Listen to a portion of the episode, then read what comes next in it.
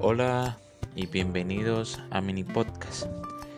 El tema que hoy nos reúne es sobre una pequeña dosis de ciencia que tiene como título Vejez, ceguera y genes.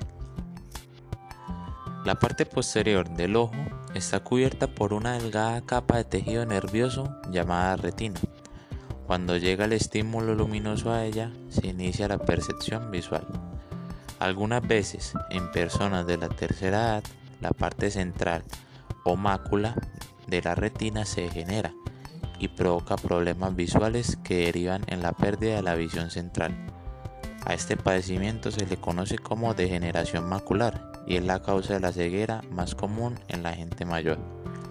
Algunos factores que elevan el riesgo de sufrir esta alteración son el tabaquismo y la obesidad.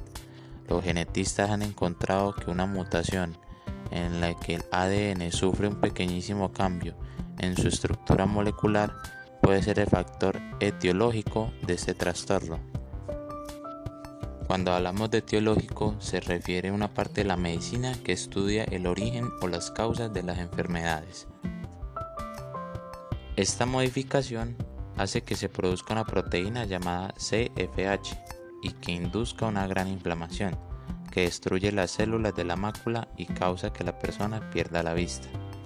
Hasta hoy no se conoce algún tratamiento para curar la degeneración macular.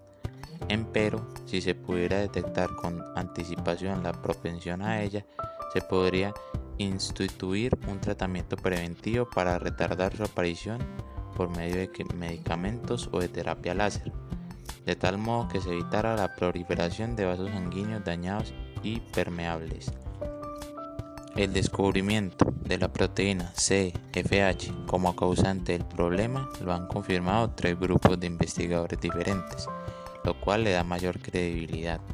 La presencia de esta proteína explica el 50% de las diferencias entre aquellos que desarrollan degeneración macular y los que no lo hacen.